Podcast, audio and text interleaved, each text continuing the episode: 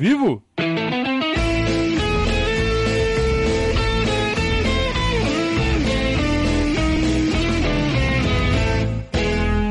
Opa, se tá ao vivo. ao vivo, saudações ao Viverdes a todos. Eu sou o Conrado Cacassi, estamos começando mais um Periscatso. Você sabe a live que vai até vocês, torcedores do Palmeiras, e também os rivaizinhos que vêm aqui espiar toda segunda e toda quinta-feira, quando não tem jogo do Palmeiras, sempre a partir das oito e meia da noite. A sua live que já está no ar desde sei lá quanto tempo, é muito tempo, né? Fazendo internet, fazendo blog, fazendo textos, fazendo cobertura do Palmeiras desde 2007. Já se vão mais de 15 anos nessa brincadeira. Casca aqui é grossa. Casca aqui já criamos casca. Ah, aqui estamos tranquilo. Pode vir. Pode vir que tem para todo mundo. Ah, muito bem, rapaziada. Sejam todos bem-vindos. Pessoal do chat, seja, sejam todos bem-vindos. Tem som, né? Dessa vez não estou fazendo besteira. Tem som ou não? Tem, né? Muito bem.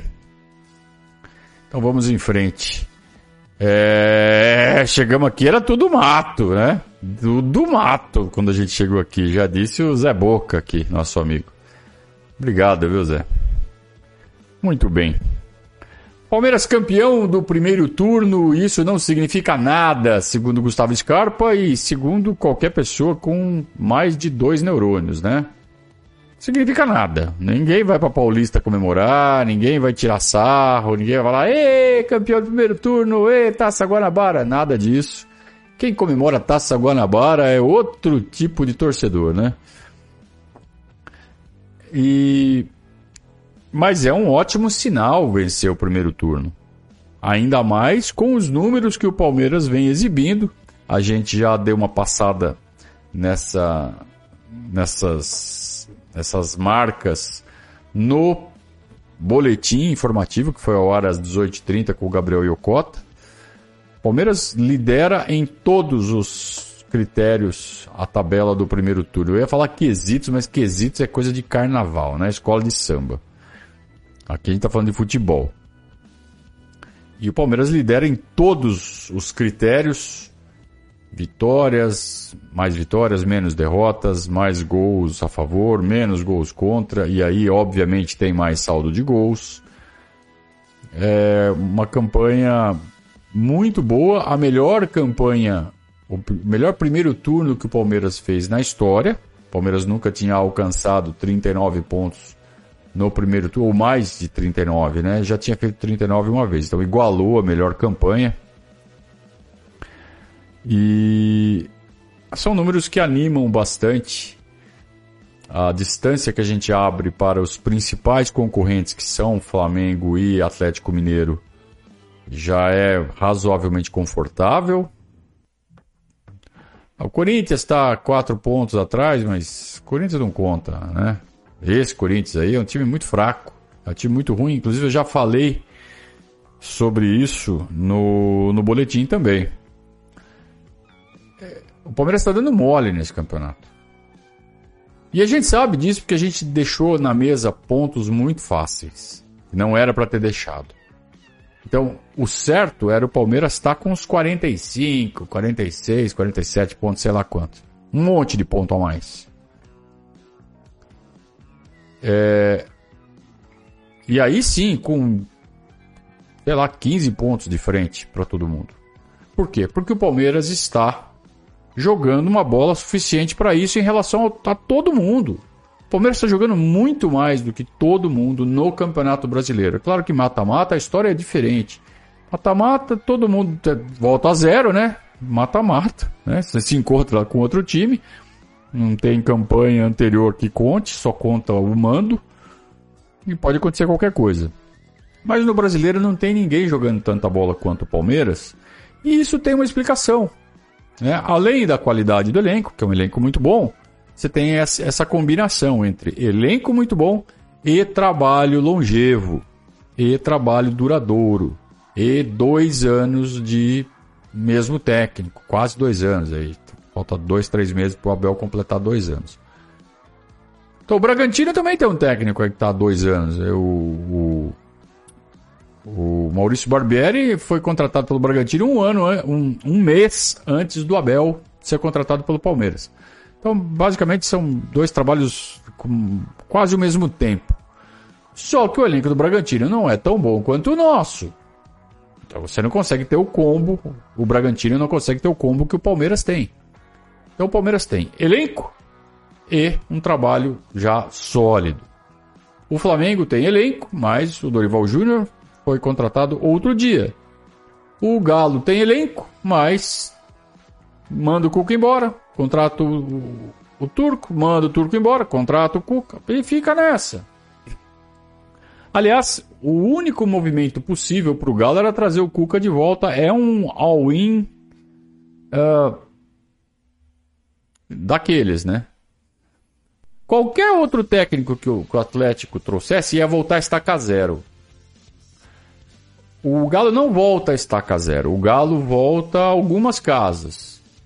Perdeu o entrosamento desses últimos sete meses. Mas o Cuca vai voltar ao ponto que ele deixou o time no fim do ano passado. Quer dizer, ele não volta a zero, né? Ele vai tentar remontar, lógico, entrou algumas. Alguns jogadores entraram, outros saíram. Não é exatamente o mesmo elenco, mas o Cuca tem uma noção da base do Atlético Mineiro, então não vai voltar exatamente a zero. É, mas a gente fica com aquela lembrança do Cuca de 2017, né?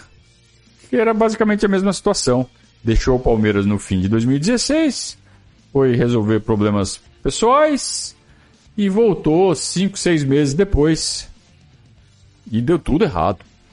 Deu tudo errado, né? A volta do Cuca, né? Não combinou com a chegada do do, do Felipe Melo, do William Bigode, do próprio Borja. É, não deu muito certo, né? O Borja tinha chegado? Sim, né? Os dois, isso. Borja e William Bigode. Não deu certo com o Cuca, né? É... Será que isso vai se repetir no Galo? Será que ele vai pegar a mão do time ou vai repetir o que fez no Palmeiras? Não vai dar nada certo. É... O fato é que o Cuca assume o time 10 dias antes de enfrentar o Palmeiras pela Libertadores. É, é uma situação bastante curiosa. É, o Abel não vai ter muito parâmetro para armar o time do Palmeiras.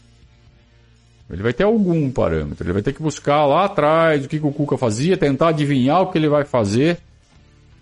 E o Cuca não. O Cuca tem tudo na mão, né?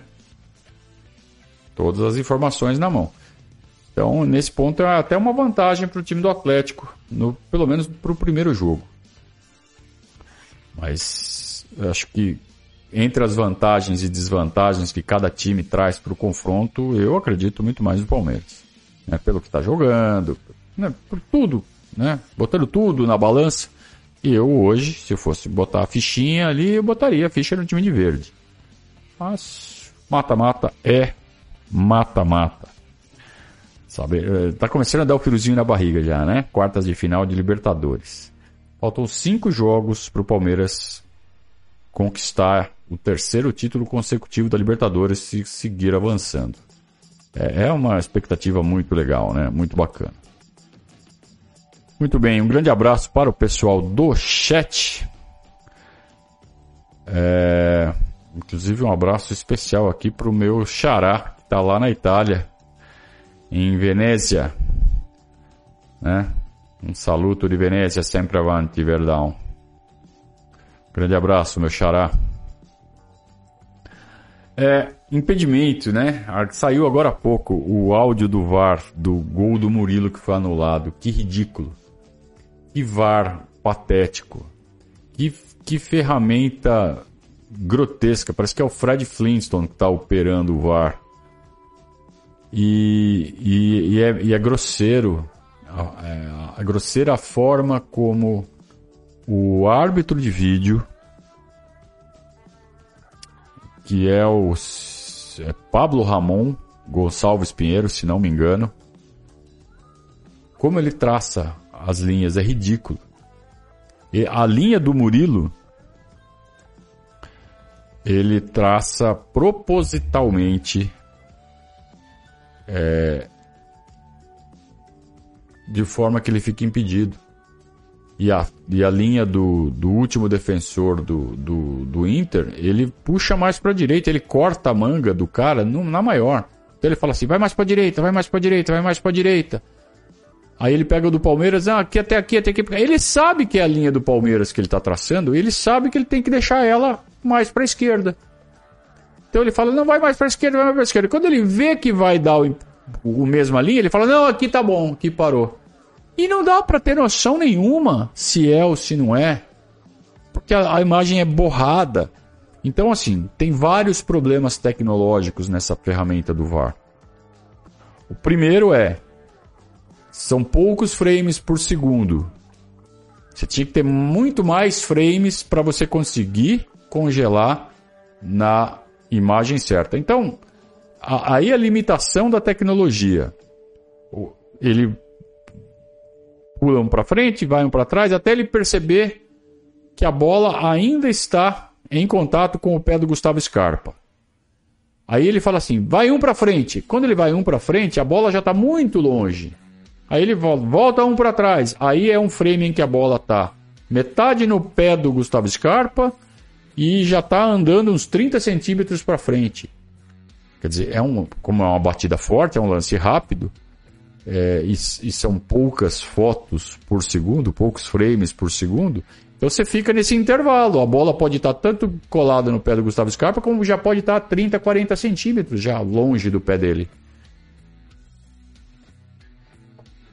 Então não serve. Tem que ter mais imagens por segundo para você ter a, a, capacidade de congelar a imagem no momento que realmente ela deixa o pé do lançador. Não tem isso. É, então aí ele segue o protocolo. Olha, aqui a gente não sabe se a bola já saiu ou não. Aqui a gente tem certeza que já saiu. Aqui pode ser que sim, pode ser que não. Então vale esse. Segundo Sandro Berariti, é esse o protocolo. Eu não sei se é ou não. Vamos, vamos acreditar no Sandro Berariti. Não sei se vale a pena também acreditar nele. Eu, eu não esqueci aquele aquele Corinthians e Cruzeiro que ele deu um pênalti pro Corinthians em cima do Ronaldo Gordo. Inacreditável. É, inventou um pênalti, né, pro Corinthians. Eu não esqueci. É, mas enfim. Hoje o cara está aposentado, está trabalhando na televisão, ele tem que falar o certo, né? Tem que falar a regra. É disso que depende o emprego dele. Bom. Então a gente tem dois problemas nesse VAR, na ferramenta usada aqui no Brasil.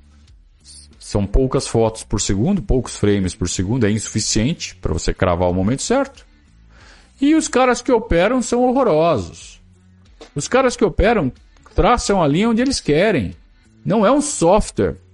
O software é, é, é devia ser automático. Assim, ó, identifica o penúltimo jogador da defesa, traça a linha no último ponto, com precisão de software, com precisão de computador. Não, cara, mais para direita, mais para esquerda, mais para direita. Ridículo, ridículo, patético. É e o cara ainda prejudica o Palmeiras. E a, linha tem que ser traçada sem. Sabe, tinha que ter, tinha que ter um jeito de pintar a, a, camisa dos jogadores e ter dois juízes que falam assim: ó, esse aqui é o último. Se, se é para fazer na mão, né, se não é para ser uma máquina fazer, é para fazer na mão. Então, assim, dois juízes vão traçar a linha sem saber que time é e sem enxergar o outro. Né? Não sei se é possível. Aí os dois traçam a linha, aí abre a imagem e vê qual linha está mais na frente. E o cara traçando a linha, sabendo qual time vai ajudar ou prejudicar, também dá margem, né? Também dá margem. Eu não sei o quanto isso é possível. Que deve ter um jeito, deve. O problema é que a gente começa a querer pensar a solução partindo do princípio que o cara vai roubar. Você vê que coisa que é no Brasil? É isso mesmo, que coisa, né? Devia ser assim, ó, o cara é juiz, mas não interessa o time, ele vai apitar Ele vai determinar certinho. Mas aqui ele sabe, cara, que ele vai ajudar o Palmeiras. Se ele fizer o certo, então ele, ah, não, mais pra esquerda, mais pra esquerda. É aí, é aí. E não é. É uma vergonha. O cara traça a linha errada.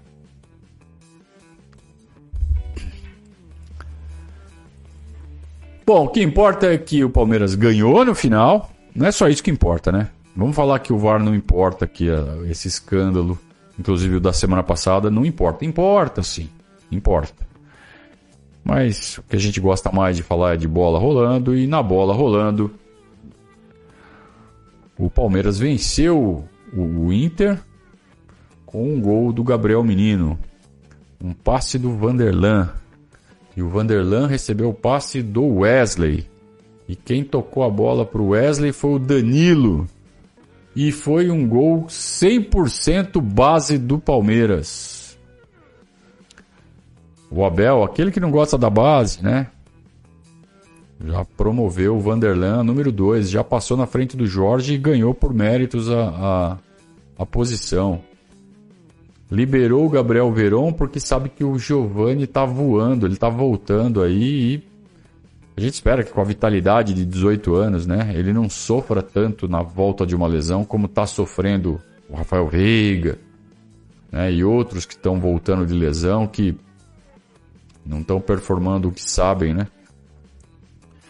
Por quê? Porque volta de lesão sempre é complicado, ainda mais nesse ritmo insano que está o nosso futebol, né?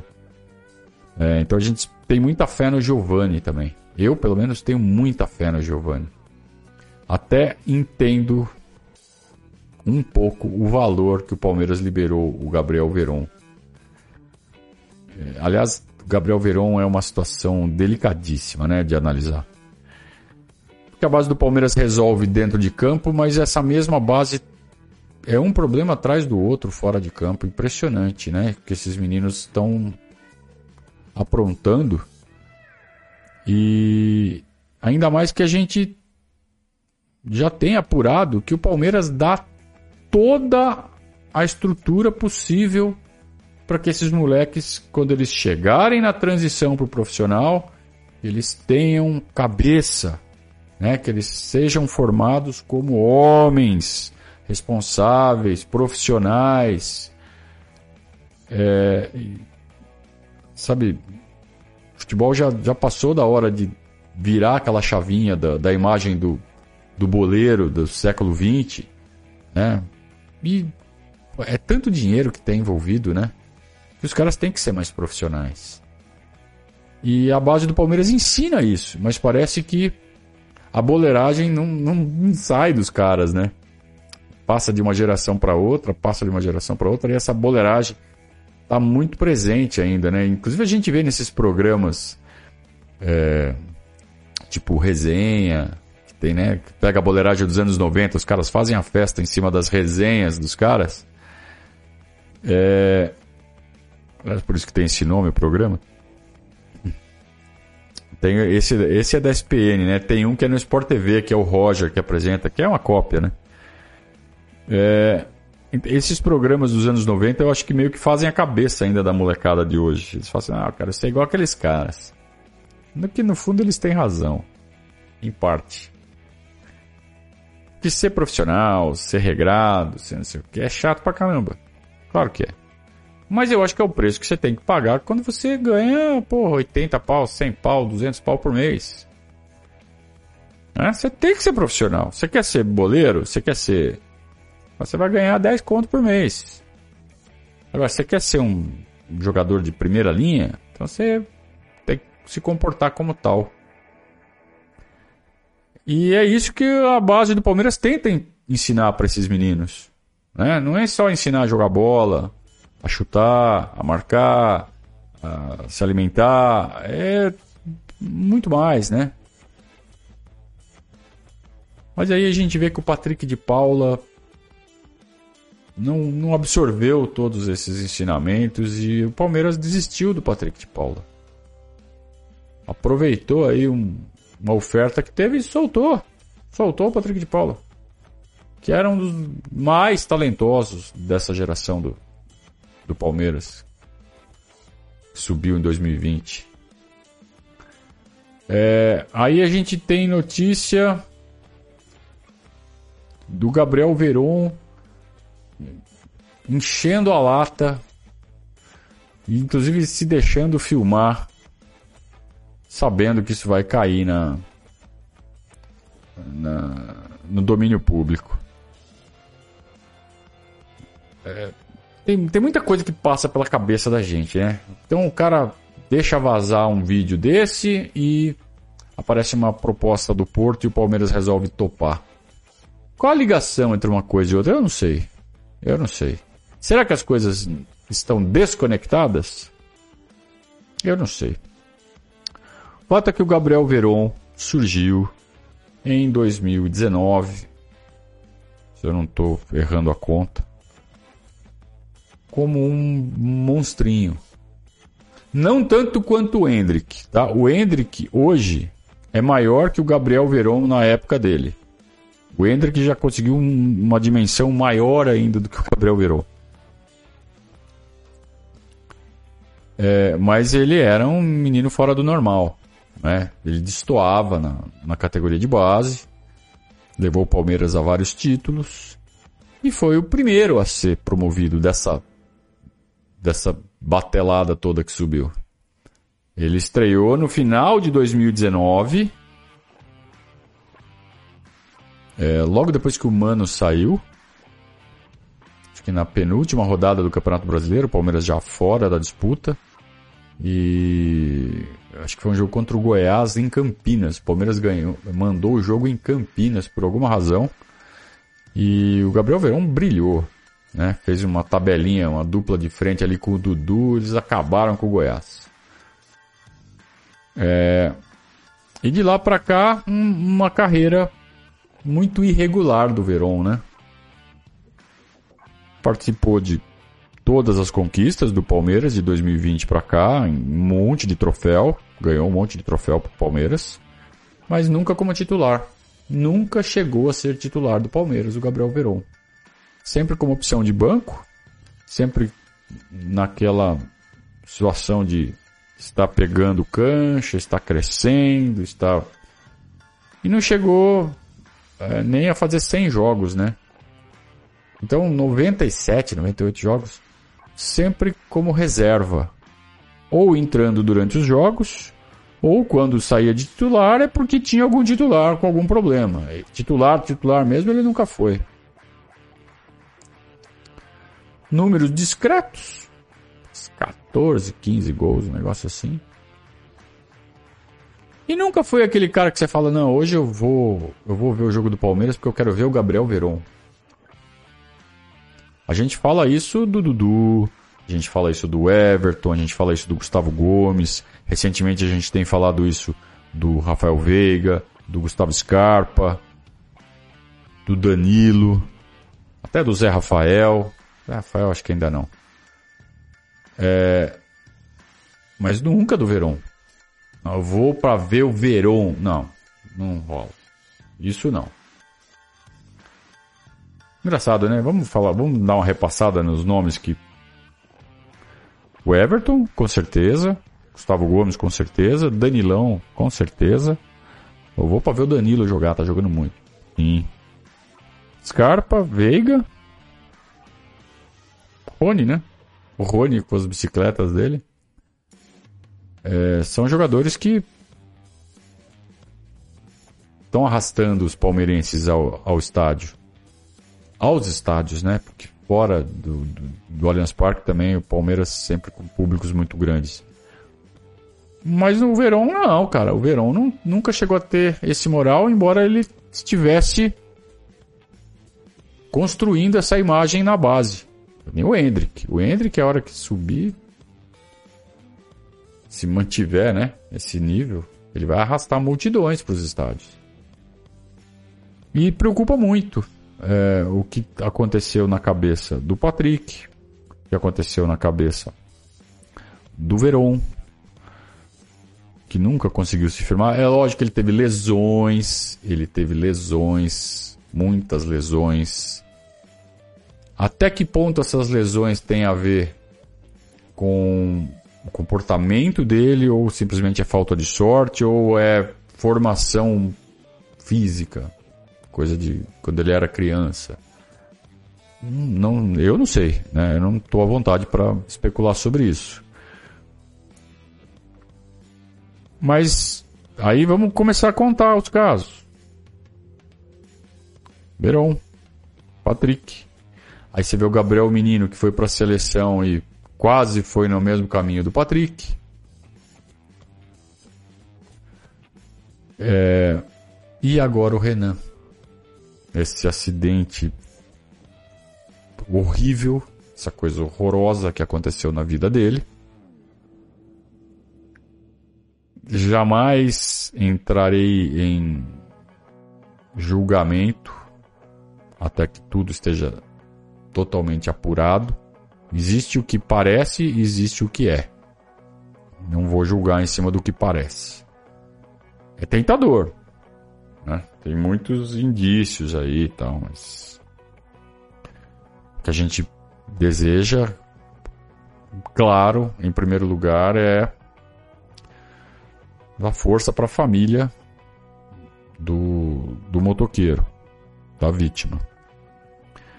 E com relação ao Renan, que ele seja julgado pelo que fez, em cima de fatos apurados, não especulados.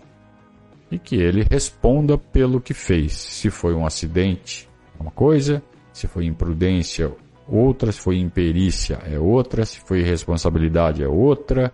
E isso quem apura é a justiça. Então ele que responda na justiça pelo que ele fez. É, mas e aí você tem o Wesley também, que tá com a cabeça sei lá onde, né? Sei lá onde tá a cabeça do Wesley. Será que é só uma má fase técnica? Tá jogando nada, né? É... Esse não fez nada fora de campo, mas a oscilação técnica é uma, é uma coisa que assusta e faz a gente pensar que talvez seja algo relacionado à cabeça mesmo, à parte psicológica.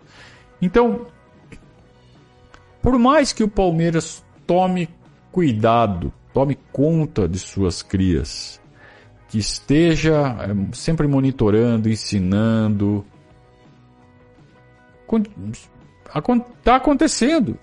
Então, até no caso do Verón, o Palmeiras pegou o caso, chamou a, a molecadinha e falou assim: ó, vocês estão vendo o que o Verón fez aqui? Vocês estão vendo? Olha o que está acontecendo com ele. Vocês não façam isso. Vocês pensem muito bem antes de ir para uma festinha. Pode beber? Pode se divertir? Pode, mas porra, se liga, né? Além, ainda mais com essa esse monte de louco que tem na internet, um monte de doente na internet. Twitter, então, minha Nossa Senhora, o que tem de louco, doente e muito adolescente, né? Muito adolescente no Twitter. Adolescente que é muito emocionado, né? Os adolescentes são emocionados. E eles respondem com a primeira coisa que vem na cabeça e, e às vezes são muito cruéis e muito duros. E, esses meninos são adolescentes. E eles se impressionam muito com o que eles leem na internet a respeito deles. Então pode ser um negócio muito difícil se você dá um passo em falso nesse ponto da carreira. É, o que o Palmeiras está fazendo errado? De tanta cria da academia, boa de bola, moleques que resolvem jogos para o Palmeiras, que ganham títulos para o Palmeiras, mas que ao mesmo tempo estão fazendo tanta bobagem. É o Palmeiras que está errando? É falta de sorte? O que mais o Palmeiras pode fazer para que não tenha tanta incidência de bobagens cometidas por esses meninos que estão saindo de Guarulhos, treinando junto com os nossos profissionais, que são profissionais seríssimos. O que mais o Palmeiras pode fazer? Onde o Palmeiras errou? É a pergunta que todo pai faz quando um filho faz uma, cagada, né? Puta, onde foi que eu errei? Então a gente pergunta, onde foi que o Palmeiras errou? Ah, eu e o Gabriel, a gente entrevistou outro dia o Wesley Carvalho. Outro dia, já faz alguns meses. E o Wesley, ele, ele falou, ele deixou a gente encantado com a forma com que ele descreveu o, o, o carinho e o cuidado que o Palmeiras tem com os meninos para transformar eles não só em atletas, mas em homens. Então a gente fica é, tranquilíssimo. Eu falei, não, esses moleques tudo valem, tudo vale ouro. Aí você vê eles fazendo umas besteiras, umas burrices. Uns descuidos, umas irresponsabilidades. Bom, eu, não sei mais o que dizer, gente. Eles são muito bons de bola. Mas a cabeça não está ajudando. Que mais o Palmeiras pode fazer? Eu não sei. Deixo aí para vocês. Muito bem, podem continuar fazendo perguntas, né? Vou ler algumas aqui. E podem inclusive fazer o superchat para fazer demonstrar o apoio ao nosso canal, né? A nossa comunicação. Peter Donato está em Guanambi, na Bahia. Muito bom, Peter. Eu não sei se é Peter ou se é Peter. Ou se é Peter. Acho que é Peter. Tem gente perguntando: será que o Rony volta? Não sabemos. Não sabemos. Não há nenhuma pista sobre isso. Acho pouco provável porque senão ele já estaria fazendo é, transição física e não há notícias de que ele já esteja no estágio de transição física.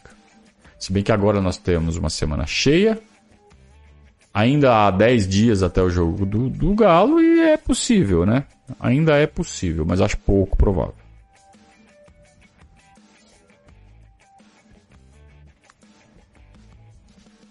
Então, olha o que o Anderson fala assim, em relação ao VAR e a baixa qualidade do VAR.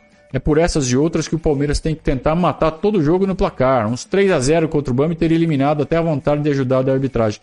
Ah, mas então, mas fazendo isso, cara, se a gente simplesmente for esquecer do VAR e falar assim, ah, vamos abrir 3 a 0 é injusto pra cacete, você não acha? O Palmeiras, para ganhar, tem que meter 3, e os outros pode até empatar que o juiz dá um jeito de, de arrumar um pênalti para eles. Pode até perder que o juiz dá um jeito. E a gente tem que ganhar de 3. É isso? Você acha que isso é justo? Eu não acho.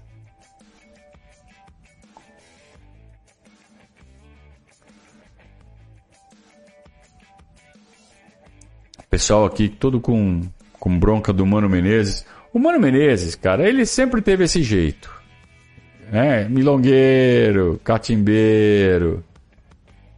É, ele é um dos caras que tem menos cartões amarelos, né, entre todos os técnicos que ele tem um jeito malandro ali de ficar na beira do campo. É, é o que a gente chama de puta véia, né? O, o Mano Menezes é puta véia. Eu já me acostumei, eu, eu, não fico com raiva do Mano Menezes, cara. Ele, ele fazia exatamente isso quando ele estava aqui. É, esse é o, é o jeito dele.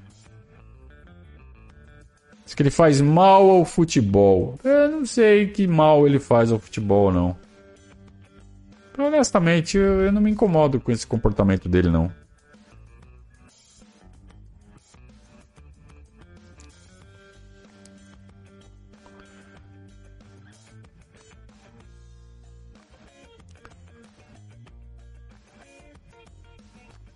O Anderson está falando que Palmeiras não passar a mão na cabeça já é um começo. Ah, então.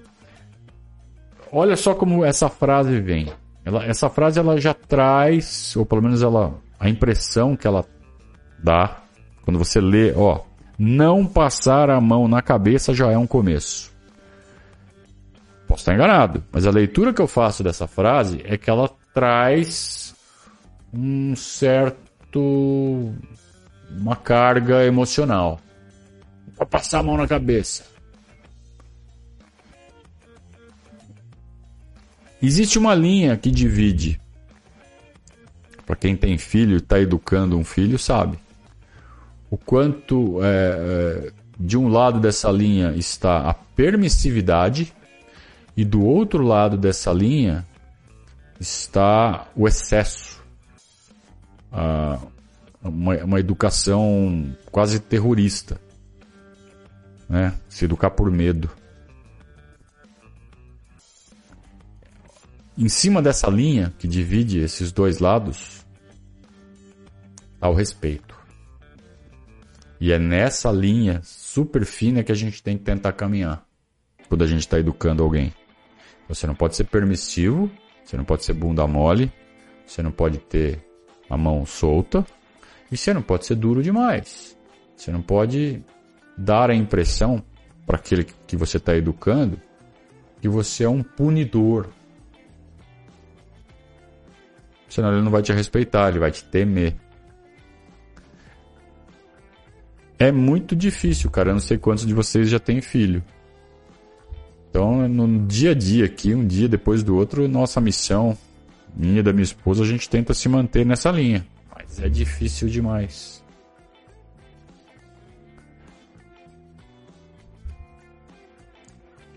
A lembrança aqui do, do próprio Anderson, assim, é, olha o que faz o Santos. O Santos é pior ainda, né? O Santos está aparecendo só monstrinho, né? E o maior deles é um dos maiores jogadores do mundo. Mas é, são monstrinhos, né?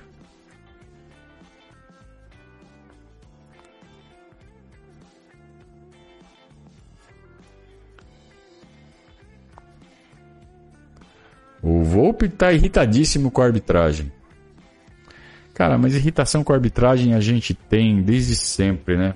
A gente que acompanha futebol há tanto tempo, a gente sempre fica irritado com a arbitragem.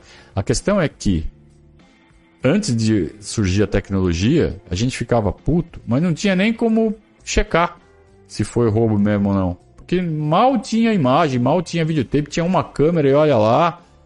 E, sabe, não tinha muito como você ter certeza se roubou ou não. Então ficava tudo no folclore.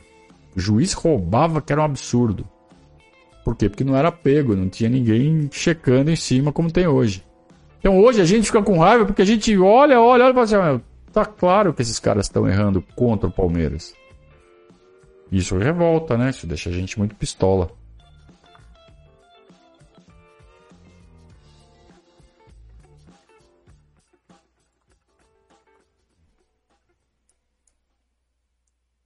O Ferraz está perguntando assim: o Palmeiras não está ficando muito na mão do imponderável? Constrói volume absurdo e não mata os jogos? Veja, você está criticando a falta de poder de fogo do time que tem o melhor ataque do país. O Palmeiras é o único time que já passou, já fez 100 gols e já passou dos 100 gols faz tempo. O segundo colocado está com 80 e pouco, não chegou nem no 90. Então é um poder de fogo tem. Mas não é toda hora que você vai fazer 4, 5 gols todo jogo. Não consegue. Ninguém consegue. O Manchester City não consegue, o Liverpool não consegue. Todo jogo meter 5 gols. Então, futebol, cara, futebol é isso.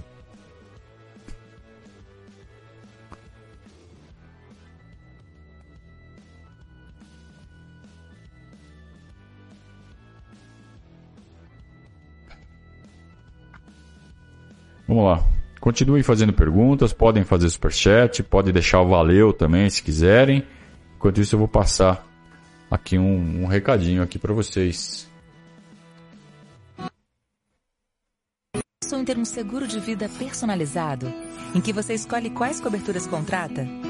A Porto Seguro criou o Seguro Vida do seu jeito.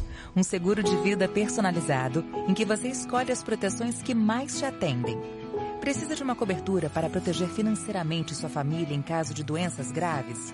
Ou prefere garantir sua renda em caso de afastamento do trabalho? Ou cobertura básica para proteger a sua família caso aconteça algo com você?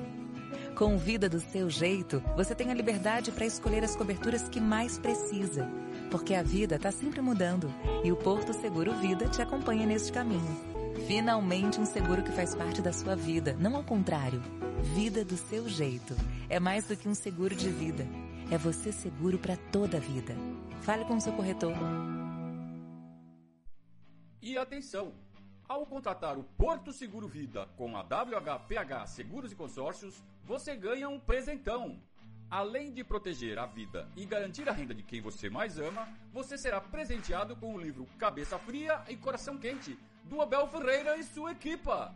Faça sua cotação sem compromisso pelo WhatsApp da WHPH 11 23 11 0600.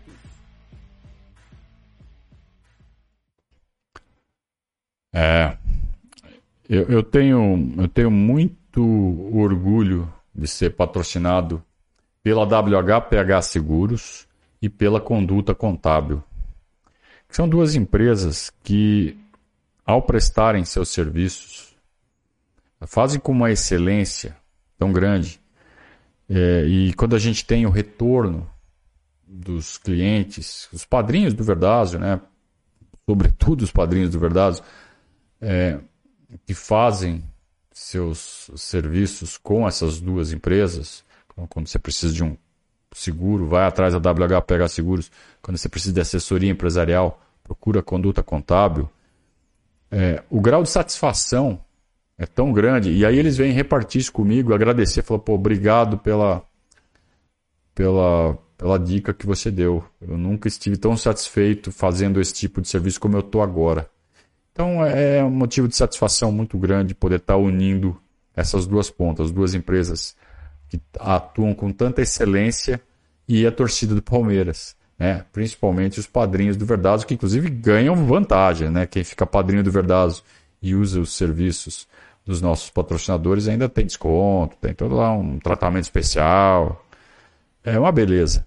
Né? Além do serviço ser realmente um serviço diferenciado, assim como é diferenciado o que a gente tenta proporcionar para a torcida do Palmeiras em termos de discussão acerca dos temas do Palmeiras. Então, se você é, se você gosta, se você é, gosta de consumir o conteúdo que o Verdazo produz, saiba que a chance de você compreender e entender e ficar satisfeito com os serviços da WHPH e da conduta contábil pela forma como eles atuam é muito maior. Então, na hora de você fazer seu seguro, use a WHPH Seguros e, na hora de é, contar com seus serviços de assessoria empresarial, use os serviços da Conduta Contábil, que já está com o Verdazo há mais de dois anos, está indo para o terceiro ano de patrocínio, de parceria aqui com o Verdazo. Muito bem.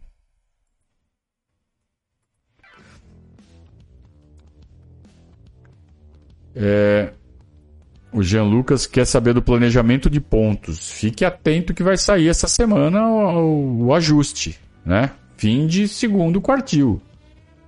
Palmeiras chegou bem, não chegou com o planejamento todo, mas os concorrentes patinaram. Então a, a, o sarrafo permanece o mesmo. Palmeiras não tem que ganhar jogo a mais do que planejado, não. Se mantiver, vai dar certo. Acho que até pode até perder um pouquinho. Pode até tropeçar um pouquinho mais que não vai ter problema. Porque o, o sarrafo esse ano está bem mais baixo. Como eu disse, é, o, o nível do Campeonato Brasileiro esse ano está muito baixo. Não tem ninguém hoje jogando bola para ameaçar o Palmeiras.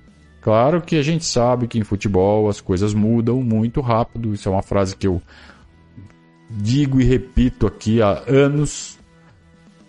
É, e essa boa fase do Palmeiras pode virar poeira em questão de dias.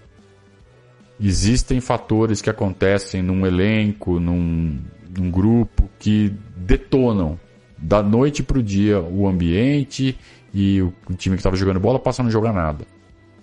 Isso pode acontecer com o Palmeiras.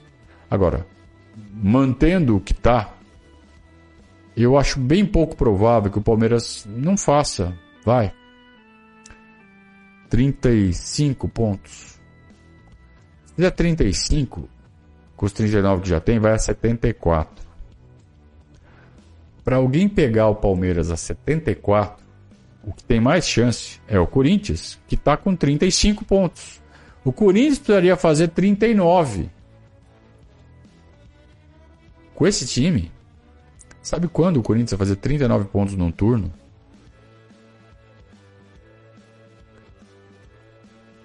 Aí você vai para os de baixo, tem que fazer um ponto a mais. O Galo ainda pode.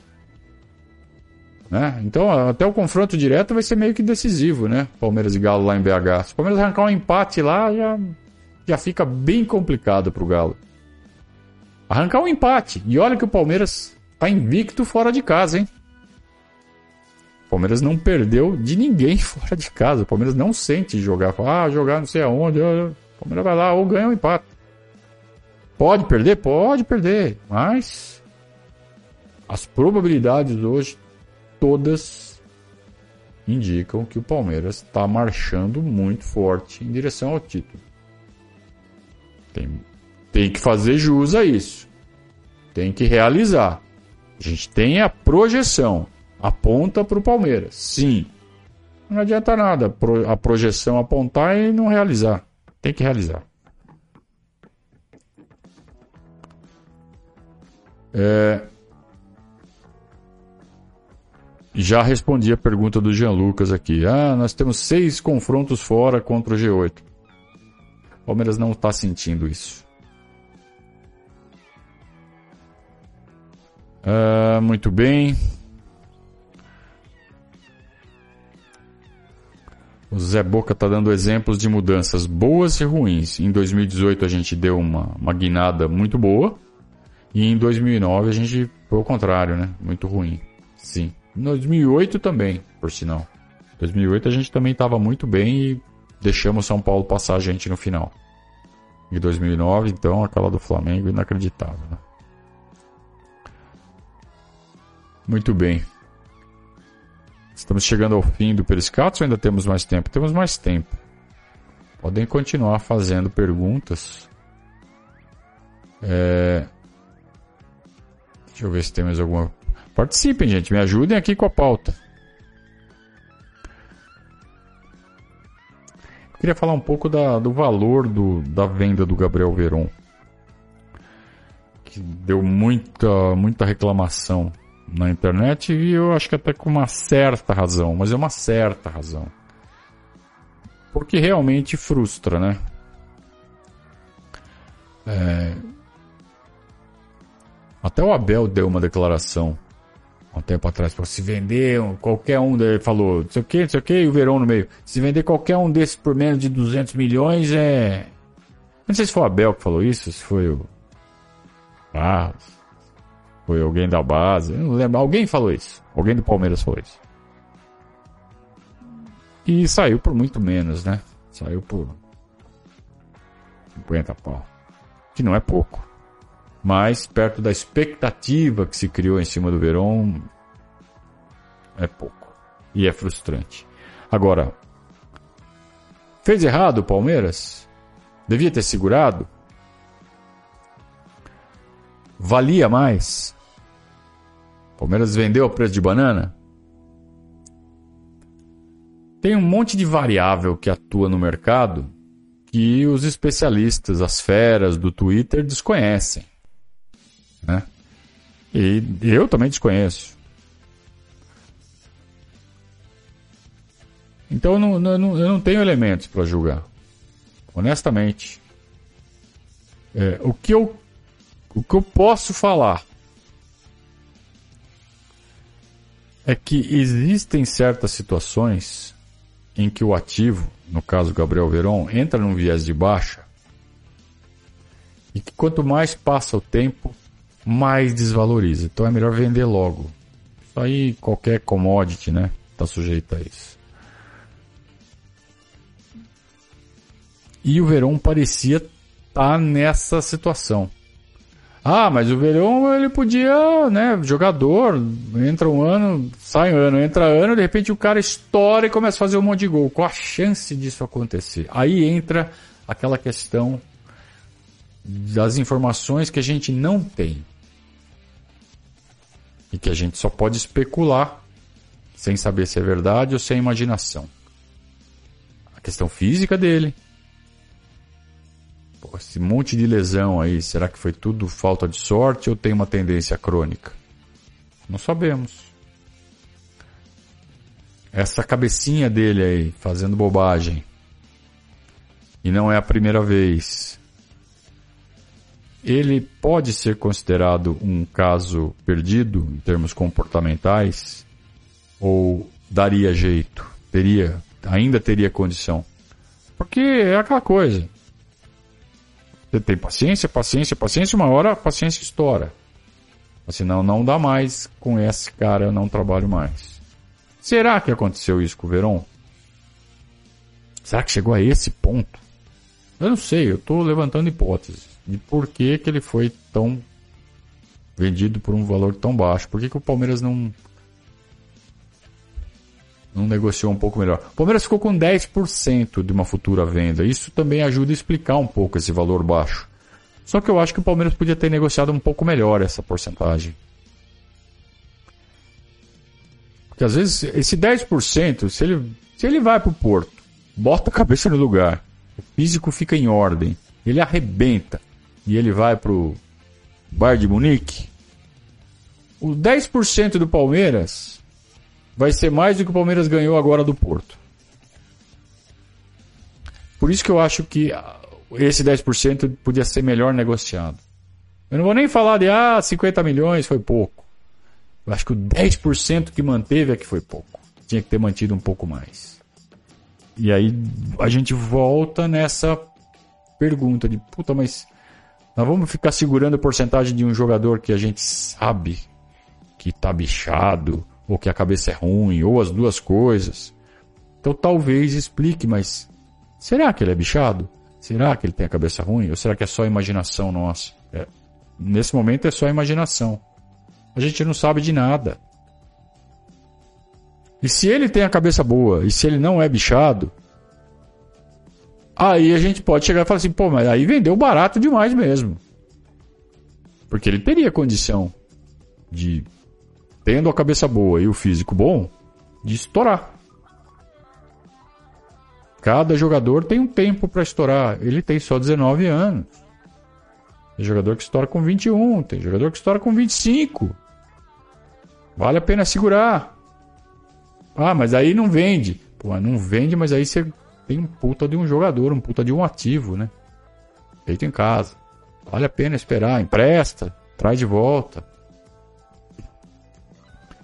Então, assim, eu não me sinto à vontade para criticar a plenos pulmões uh, essa negociação do Verón pelo valor que foi.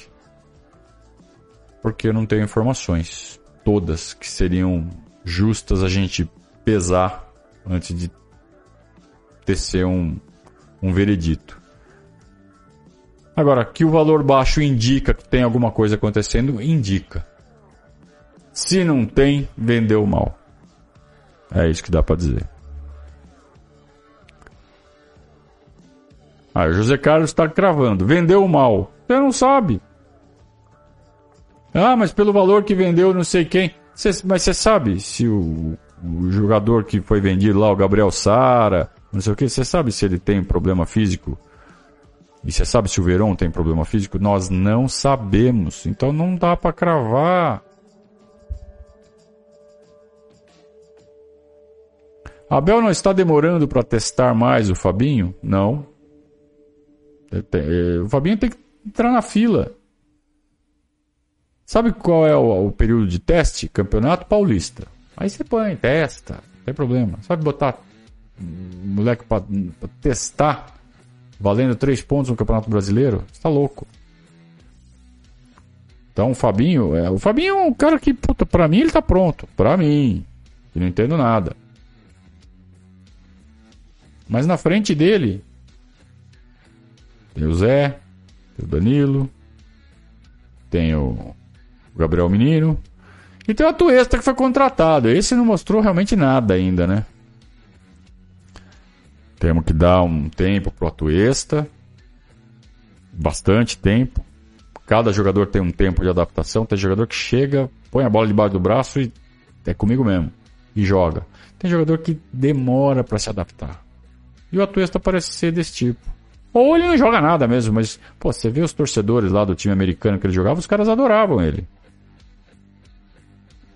Então, alguma qualidade ele tem. Então, é tempo de adaptação? Eu admito que minha paciência com ele está bem perto do fim. Honestamente. Mas não adianta a gente ficar cornetando agora. No fim do ano, se não produzir realmente nada, até lá temos tempo. E aí terá esse, ele terá esse tempo suficiente para mostrar, pô, agora me adaptei. Pô, chegar até o fim do ano e não sair disso, tchau, né? Mas é no fim do ano, não adianta ficar agora fora twista, fora twista, fora twista. Agora não é fora ninguém. Porra. A característica que perdemos com a venda do Veron vai fazer falta no bate-cinto do Abel? Perguntou o padrinho Juliano. Não. Não, porque a gente tem o Rony, a gente tem o, Giovanni, e o Rony agora não precisa necessariamente fazer o comando do ataque. Que agora a gente tem o Flaco e a gente tem o Merentiel. Então, acho que esse é mais um motivo que facilitou a saída do Verón a chegada dos dois gringos, né? E a ascensão do Giovanni. Para mim, o Giovanni é muito bola, cara. Muito bola.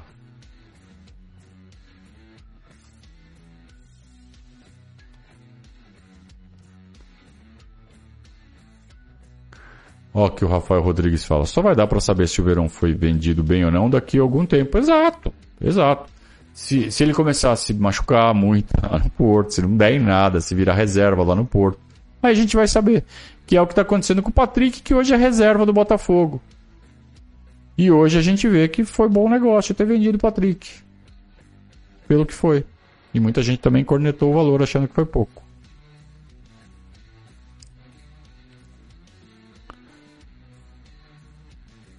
Combinado, turma? Muito bem. Ótimo Periscato mais uma vez. Perguntas de vocês também muito boas. É... Esse nível que a gente gosta de manter na discussão. Né? É assim que a gente mantém nos nossos grupos de WhatsApp. Você que não é padrinho do site, torne-se um padrinho. Você vai participar todo dia de conversas deste nível em nossos grupos de WhatsApp. Está aqui embaixo né, o endereço. Você escolhe a plataforma que você quer usar para apoiar o Verdazo e torna-se um padrinho do nosso projeto. É... Vou tentar fazer. Vou tentar não, certamente. Essa semana tem que ter dois periscates, né? Não tem jogo no meio da semana. Eu tô ficando muito cansado, cara. Se, se eu tô ficando cansado, com esse ritmo alucinado de dois jogos por semana, toda, toda, toda, toda semana, dois jogos. Imagina os jogadores. É, ó, parece, né? Eu, eu tô feliz, cara, que não vai ter jogo no meio de semana, cara. Pra dar uma respirada. E vai dar, inclusive, para fazer um periscatso de boa na quinta-feira. Ah, mas porque, olha, vou falar para vocês, é difícil, cara. A gente, para manter esse nível de compromisso, de, de trabalho, de fazer esse, esse trabalho de comunicação, fazer os registros, fazer as lives e continuar trabalhando, né? Das 8 às 5, como qualquer pessoa. É, não é fácil. Mas uh, essa semana vai, vai ser possível a gente fazer os dois periscates assim, sem, sem maiores consequências. Com a ajuda de vocês, a gente mantém a garra, né? Que precisa também para manter o trabalho. Então a gente volta amanhã às 18 com o boletim, comando do Gabriel Yokota. E o próximo Periscatos então na quinta-feira às 20h30. Combinado? Falamos então, turma. Muito obrigado. Um grande abraço a todos e saudações ao Viverdes.